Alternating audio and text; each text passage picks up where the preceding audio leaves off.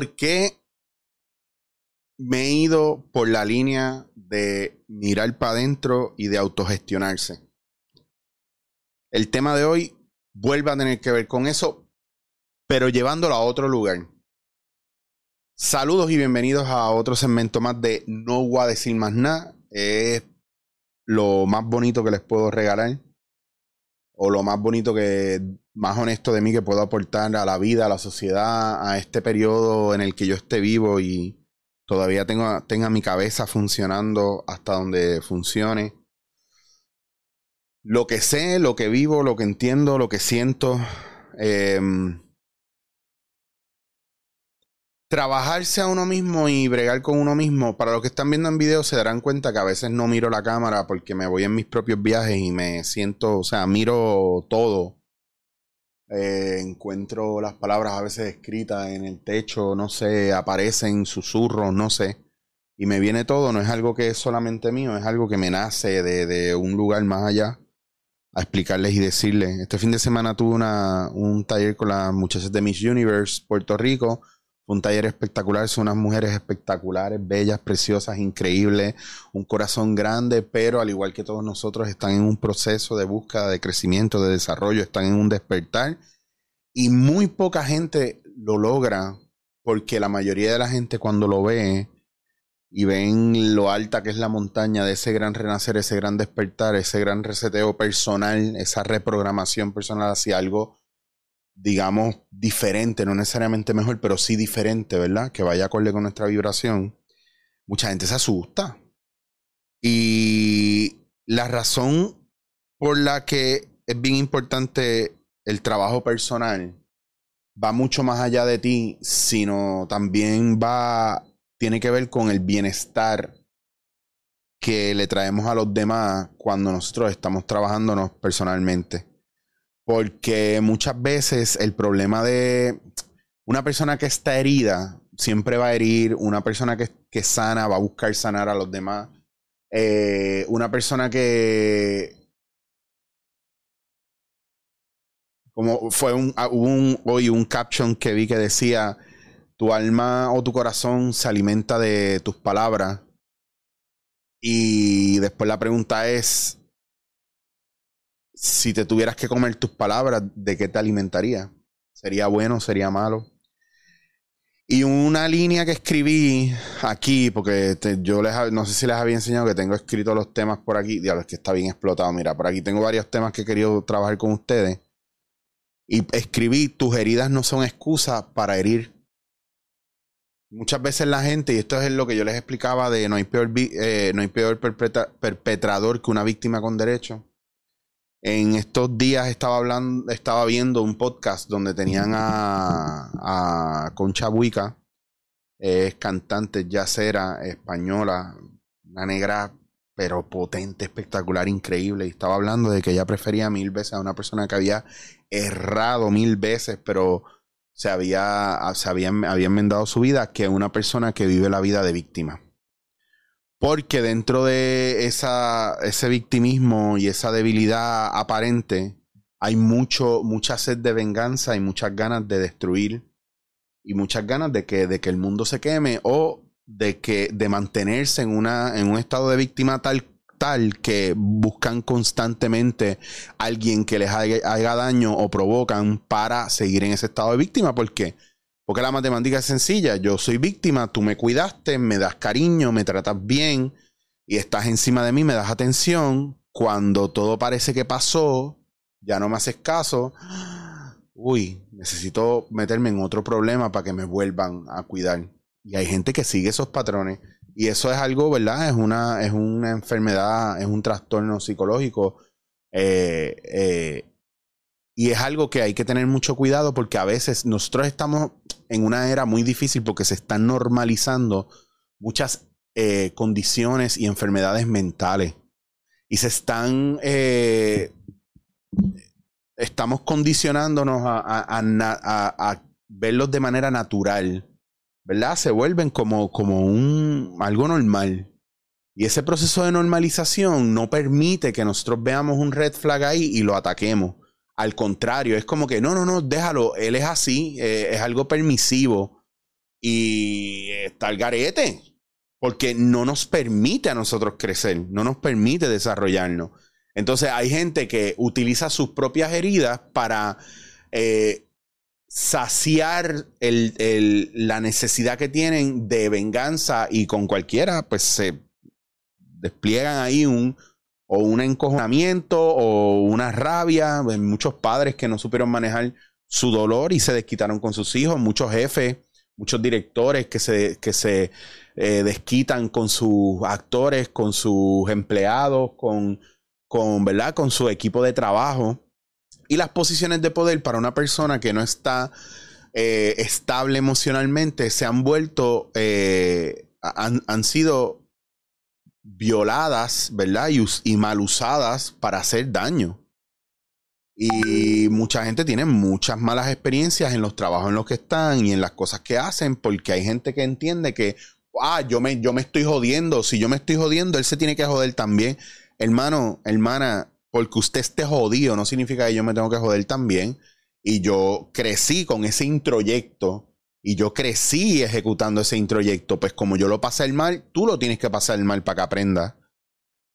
Y un día aquí hablando con, con, con Remy, también yo hice el comentario de, ah, es que parece que todavía hacen falta dos o tres nalgas para enderezar a la gente, eso ayuda. Y él mismo me dijo a mí, yo nunca he tenido que usar la violencia a mis manos con mis hijos.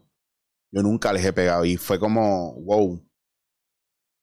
Digo, yo no sé cómo son sus hijos, pero viéndolo a él y sé que es un tipo recto, es un tipo que tiene, ¿verdad? Un poder en la voz y en la palabra brutal. O sea, no dudo que mirar a sus hijos y se quedaran quietos, ¿me entiendes? Y hay gente que no, que simplemente no tiene la paciencia o no tiene ni siquiera el amor, o están desganados o están quemados con la vida, no eran lo que ellos esperaban y les va mal, pero, pero son heridas que si tú no las hablas, si tú no las trabajas, si tú no buscas terapia, entonces hay miles de excusas, que si tengo 10 trabajos, que si tengo, no tengo dinero, pues hay que, hay que empezar a, a bregarlo, porque no podemos seguir teniendo excusas para ese tipo de cosas que son más importantes que querer salir un viernes un sábado a beberse una cerveza o que pagar un concierto de un cabrón rapero que vale 200, 300 pesos la taquilla. Entonces hay cosas que son mucho más importantes. Y trabajarse a uno mismo es bien importante, mirar, porque no, no es, ojo, también no vamos a irnos al punto este de ser súper autocríticos que estamos ahí metiéndonos un paletazo y, ah, me da culpa, me da culpa. No, hay que tener cuidado con eso. Yo digo que usted tiene que tener acompañamiento terapéutico, un terapeuta, alguien que lo que evite que usted mismo se haga daño y le permita tener un espejo constantemente para que usted pueda regular y ver qué es lo que está pasando y por qué están las cosas como están. Vamos a bajar un poco porque yo siento la cara explota. Volví a dejar la toalla esta que yo la pongo ahí. Yo me tiro así aquí con los calores que hacen. Esta, esta goma me da mucho calor y yo me pongo la toalla para que no me dé tanto calor. Pero anyway, ya la vieron ahí, ya que se joda. Anyway, si usted está por Spotify o por algún sitio que no tiene video, pues no, tengo, no sabe de lo que estoy hablando. Pero los que me están viendo, ya ustedes saben. Cerrando esto, eh, no, puedes pensar que porque tú hayas sufrido y le hayas pasado mal, el resto del mundo lo tiene que hacer así en Puerto Rico tenemos la mala tendencia de, de no, no necesariamente molestarnos, pero nos da una moldera, nos da envidia cuando a otro le va bien, no, nos jode cuando la gente está haciendo las cosas diferentes a nosotros y usted queda como, usted se siente como un morón, porque dice, diablo, yo la pasé bien mal haciendo eso y fulano lo hizo en nada. Mire, pues lo que a usted le tocó, aprenda de esas cosas. Y si usted la está pasando mal ahora, no, no mire el trabajo de los demás, concéntrese en lo suyo porque algo le está diciendo el trabajo que está haciendo. Esto es una ruleta, eh, eh, eh, perdón, esto es un roller coaster, una montaña rusa. unos días estamos bien, otros días estamos menos alegres, otros días estamos pasando la fatal, otros días todo va embalado, otros días vamos súper suave. O sea, tenga paciencia con usted mismo y no deje de buscar ayuda. No deje de buscar. Eh, yo no puedo ayudar a todo el mundo, pero no doy abasto. No, y ustedes tienen unos horarios muy jodidos también. De repente tengo que estar yo haciendo unos jodidos movimientos cabrones para darle espacio. Y está cabrón porque está bien difícil a veces.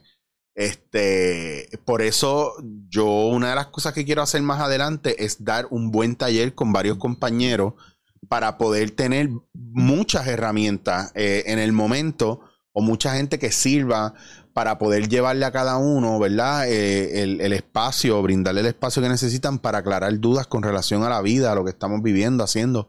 Pero al final el, el trabajo completo lo tiene que hacer usted, mi hermano, mi hermana. Dejen ya la pereza y el mirar al lado y el buscar culpables y el justificar. No hay nada mejor en esta vida que asumir responsabilidad. Ah, que la vida me haga una, una mierda que no estoy generando dinero. Puñeta, pues deja el trabajo que tienes y búscate otro. Ah, no, pero es que, diablo. Y empieza, yo sé, yo estaba ahí. Pero ¿qué estamos haciendo para propiciar el cambio? Yo me quejo a cada rato, pero paso menos tiempo quejándome sino que la queja se vuelve una manera de botar esa energía que está estancada también, pero es una queja que me, pide acción, no es una queja de llevo tres meses quejándome de la misma mierda. Yo me rehuso con el tiempo que me queda que no sé cuál es. Me rehuso a ir por la vida lastimando a los demás en la moldera porque a mí no me salió la vida bien o porque yo no hice lo que yo quise hacer. ¿Saben por qué no? Porque yo estoy haciendo al final lo que me sale de los cojones, estoy haciendo lo que me gusta. Pero, pero hay un riesgo y ahí, o sea, estás apostando, estás entregando unas cosas por otras. Por eso es que a mí me gusta explicarle a la gente cuando me dice, claro, tú te estás yendo a Barcelona porque estás de vacaciones y tú puedes. No. Porque yo no escogí quedarme en Puerto Rico, hacerme un forro de billete en 20 medios de, de televisión o cine o teatro y trabajando con cojones 24/7 como era la manera en la que yo vivía antes de haberme quitado de todo esto. Yo tenía una vida cómoda y tranquila, iba así, pum, generando, generando, pero estaba vacío, roto por dentro. Y el lo mejor que he hecho es despojarme literalmente de todo. Estaba en el, eh, creo que de, mis peores momentos económicos por por la necesidad de tener que comprar los pasajes y todo eso. Yo estaba en pobreza extrema, yo viví en la calle, yo he de zafacones, yo he robado comida, yo he robado propinas de restaurantes en Nueva York, yo dormí por el día en Central Park y caminé por la noche. O sea, yo llegué hasta ese punto porque tenía vergüenza y porque no me atrevía a hablar con mi familia, porque no aprendí a hablar con mi familia. Porque aprendí de pequeño que yo tenía que resolverme la vida solo, porque cuando en todos los escenarios que yo pinto en mi cabeza, donde la pasé fatal, siempre estuve solo. Y cuando fui a buscar ayuda eran comentarios como, ah, pues tú, tú te casaste, eso es lo que te toca. Ah, pues tú te, tú te alquilaste esa casa, eso es lo que te toca. Ah, pues tú te querías venir a vivir para acá, pues eso es lo que te toca. Ah, pues como eres hombre, eso es lo que tienes que bregar. Y al final era como que, ah, ok, pues entonces pues sí, me toca estar solo. O tuve una soga en el cuello y lo explicaba, no me creían una vez una persona me entrevistó, me preguntó por eso y me preguntó, y a lo mejor no te lo habrás imaginado. O sea, al punto que vamos de no tomar en cuenta el struggle de los demás, porque hay una parte de nosotros que no nos permite ver que el otro se está jodiendo. ¿Sabes por qué? ¿Sabes por qué? ¿Sabes por qué? Porque tú no te estás jodiendo igual y porque te hacen ver mal. Y tú te sientes que no estás haciendo lo suficiente. Por eso no te gusta escuchar a, las historias de la gente que se jode porque rápido viene la competencia. Ah, diablo, pues yo me tengo que joder más. Ah, diablo, que huele bicho. Y a mí me regalan las cosas y este se las tiene que joder a buscarlas. No, mano, la vida es algo que sucede. Y si tú estás en un privilegio ahora que se joda el resto del mundo, aprovecha el privilegio. Y si lo que tú estás viviendo parece un struggle, pero es un privilegio, o lo que estás viviendo es un, es un privilegio, pero parece un struggle, es tu vida. Y yo, porque la haya pasado mal, no tengo ningún derecho a ir contra tuya o hacerte sentir mal. Al contrario, tengo que aprender a hacerme cargo de mí. Y voy a esto porque quiero que sepan que me estoy encontrando muchos de estos casos en Puerto Rico, mucho más que antes. A lo mejor es porque estoy, como estoy estudiando esta mierda, lo veo más. Pero llega un punto donde, mire, mi gente, yo me siento en esa esquina a veces a llorar y no, a veces yo no sé ni por qué es, pero sé que el sistema quiere votar algo. A veces yo me siento que yo no quiero ver a nadie y me llaman amistades mías y me escriben, cabrón, cuando te veo, sé que estás online, sé que estás en tu casa y no contesto, no quiero. Aprenda a manejar su necesidad. ¿Qué necesitas? Necesitas tiempo y silencio. Aprende, ten los cojones de decirle a tu pareja, me está pasando esto, y tu pareja se pone eh, difícil, ah, pero ¿qué te pasa? Que no cuenta conmigo y no quiere entender. Pues tu pareja tiene problemas de entender lo que, lo que es relaciones humanas y comunicación. Y a veces la gente no abra para, para no regar la mierda porque saben que hay algo mal. Pues entonces, si tú vives en miseria, si tú vives mal, no busques compañía y no vengas a justificar el maltrato que le das a los demás porque tú la pasaste mal. Pues yo me he encontrado con un par de eso y los he tenido que parar en seco porque me parece una falta de respeto que porque tu vida sea una mierda yo me la tengo que comer igual y no me pueda disfrutar la mía y no pueda agradecerle al universo en voz alta que estoy bien, como cuando estamos en pandemia, ¿cómo te va? Pues más o menos cuando tú estabas de puta madre en tu jodida casa. Cuando sales por la calle, el sol te está dando radiante, la estás pasando cabrón, una brisa brutal, te sientes bien, aparece alguien, eh, fulano, ¿cómo está? Y de estar, ah, pues, pues, hermano, ya tú sabes, mijo, eh, ya, para arriba, para abajo, trabajando mucho, porque no quieres que nadie se entere que estás feliz. ¿Por qué? Sencillo, porque el resto del mundo te ha demostrado que tu felicidad no puede estar por encima de la de ellos. Y que si estás igual que ellos, estás bien. Si estás por debajo de ellos, perfecto, pero no puedes estar por encima de ellos porque si no hay problema. Esa es la gente que tienes que sacar de tu vida y ponerte las pilas para estar contento de verdad. Yo veo muchas mujeres y muchos hombres que hablan de empoderarse y de ser fuerte y de, ah, yo estoy cabrón. No, mi hermano, no lo hable de la boca para afuera. ¿Usted de verdad le está metiendo mano a eso? Siempre voy a pelear con los psicólogos y los coaches que nunca han pasado por un proceso de los que piden a los demás que pasen. Siempre, siempre voy a pelear con eso. Si usted no se ha sometido a ese proceso que usted quiere enseñar o ese proceso que usted quiere atender a la gente porque usted lo hace por el libro, si usted no se somete a eso de manera personal, lo mismo que la gente que está que las mujeres que quieren ser emprendedoras, poderosas, pero no han dado un tajo en su vida, los hombres que, dicen que están en las papas, pero, pero tienen carro cabrón y tenis cabrón y ropa cabrona, pero 20 mil, 30 mil, 40 mil pesos en deuda. Mi hermano, eso no es real. Eso no es real. Pero cuando todo se les cae, ahí viene él ah, diablo, es que yo estaba mal, pero tú sabes, en verdad, en verdad, yo no quería, ay, si fulano esto, lo otro, y las excusas. No, hay que trabajar desde la realidad, solo en la realidad podemos sanar. Y